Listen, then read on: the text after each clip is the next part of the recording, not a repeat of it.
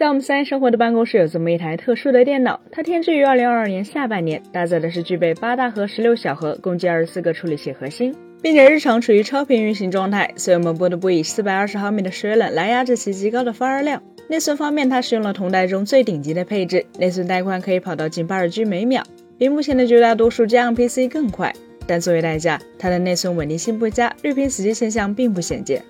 除此之外，我们还为其配备了一块当前最新的旗舰级显卡，并以 4K Mini LED 的硬局显示器来使其能够兼顾工作、娱乐，甚至是专业图像处理的需求。那么，有朋友能够猜到它的配置吗？可能有的朋友会说，这还不简单，八大核、十六小核，日常超频运行，那不就是 i9 幺三九零零 K 或 KS 吗？估计还配上了超高频的 DDR5 内存。然而，答案是否定的。事实上，这台电脑使用的是2021年的酷睿 i9 幺幺九零零 K 处理器，配备的是末代 DDR4 五三三三内存。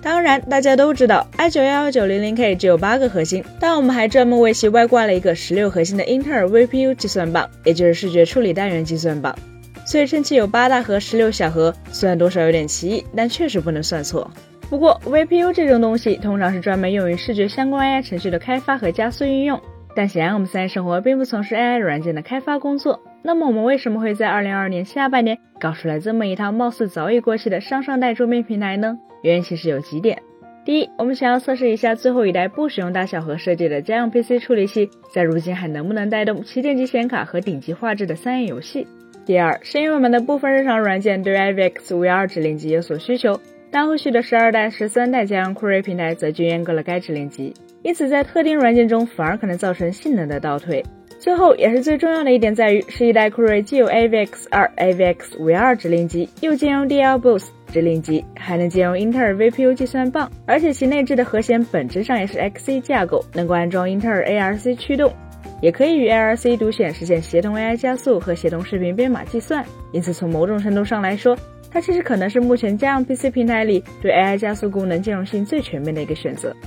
当然，如果有看过我们三生活此前关于 PC AI 的内容，可能就知道我们对于如今家用电脑在 AI 技术、AI 软件设备方面的表现，实际充满期待，但同时也感到非常无奈的。说充满期待，是因为最近几年的 PC 硬件在 AI 算力、AI 加速功能方面，其实已经做得很积极了。比如在 CPU 方面，英特尔早在十代酷睿的部分移动版型号上就已经引入了 AI 加速的相关指令集。到了后续的十一、十二、十三代酷睿上，相关架构和驱动更是日益成熟。诸如语音唤醒、摄像头背景虚化、人像居中这样的 AI 功能，如今早已集成在了官方的驱动里。PC 厂商甚至不需要做任何的额外适配。又比如说在 GPU 方面，英伟达更是早在2017年的泰坦 V 上就首次引入了独立的 AI 加速单元。再经过后来 RTX 二零、三零、四零系三代的发展改进，如今的英伟达显卡在 AI 算力水平上已经可以轻松达到一千三百 TFLOPS 以上，远远领先于大家熟悉的旗舰智能手机移动平台。更不要说对于想折腾的玩家来说，PC 上其实多的是各种额外的 AI 加速设备，比如我们使用的神经计算棒，比如能与 CPU 中的核显进行协同 AI 加速的 ARC 独显，比如一些 PCIe 接口的独立 AI 加速卡。甚至笔记本电脑如今也不乏基于 M2 接口的独立 NPU、VPU 方案可供选择。是的，只要有最近一两年推出的 PC CPU 或 GPU，那么你大概率其实已经拥有了性能数十倍甚至数百倍于最新旗舰手机的 PC AI 计算平台。只要你愿意折腾，你也可以很容易的像我们那样，在一台家用 PC 上配齐从 CPU 到 GPU、从 VPU 到 FPGA 加速卡在内的全方位的异构 AI 加速硬件。但如果你真的这么做了，就会发现，尽管有着理论上无比强大的 AI 算力，但却几乎不会感受到 AI 加速对于 PC 所带来的性能提升。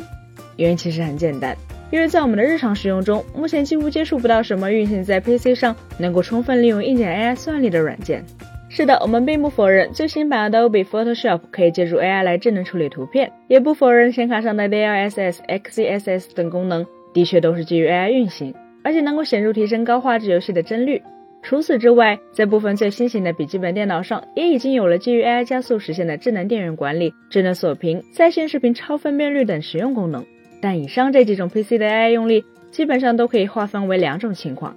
一种是仅能在特定的、并不够大众的软件里起作用，而且软件本身往往还价格不菲，因此只有少数用户在少数场景下才能享受到。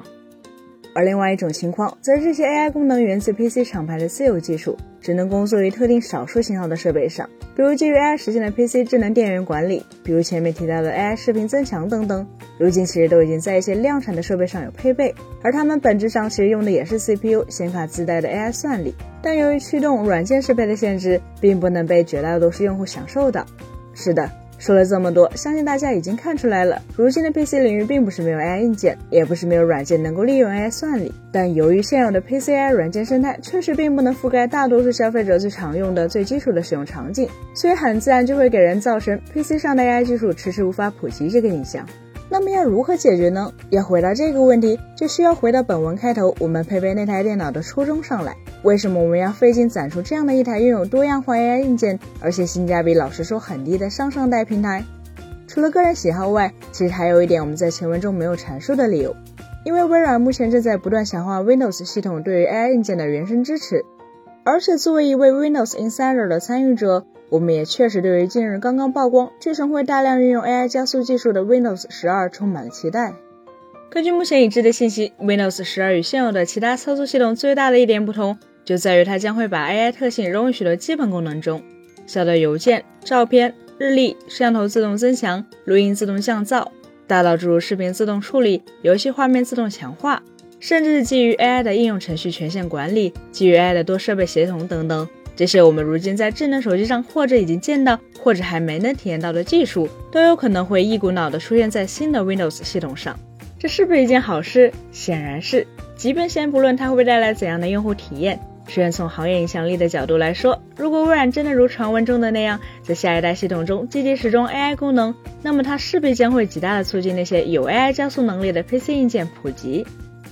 但从另外一个角度来说，也正是因为 AI 应用 AI 功能必须要 AI 硬件才能驱动，所以这反而会使得我们担忧，微软可能会为了不让 Windows 十二一下子淘汰太多老硬件，而有意降低其部分功能对于 AI 的依赖程度，甚至可能会将 AI 特性限制为只有少部分极高端配置才能享受到，或是做成一些不能在日常使用中体验到，而仅能在少数锦上添花的场景才起作用的功能。就像现在 Windows 十一里的 Auto HDR 和 Direct Storage 那样。本期节目就到这里了，更多精彩大家可以关注我们三一生活的官网或全民大同名账号查询更多信息。咱们下期再见，拜拜。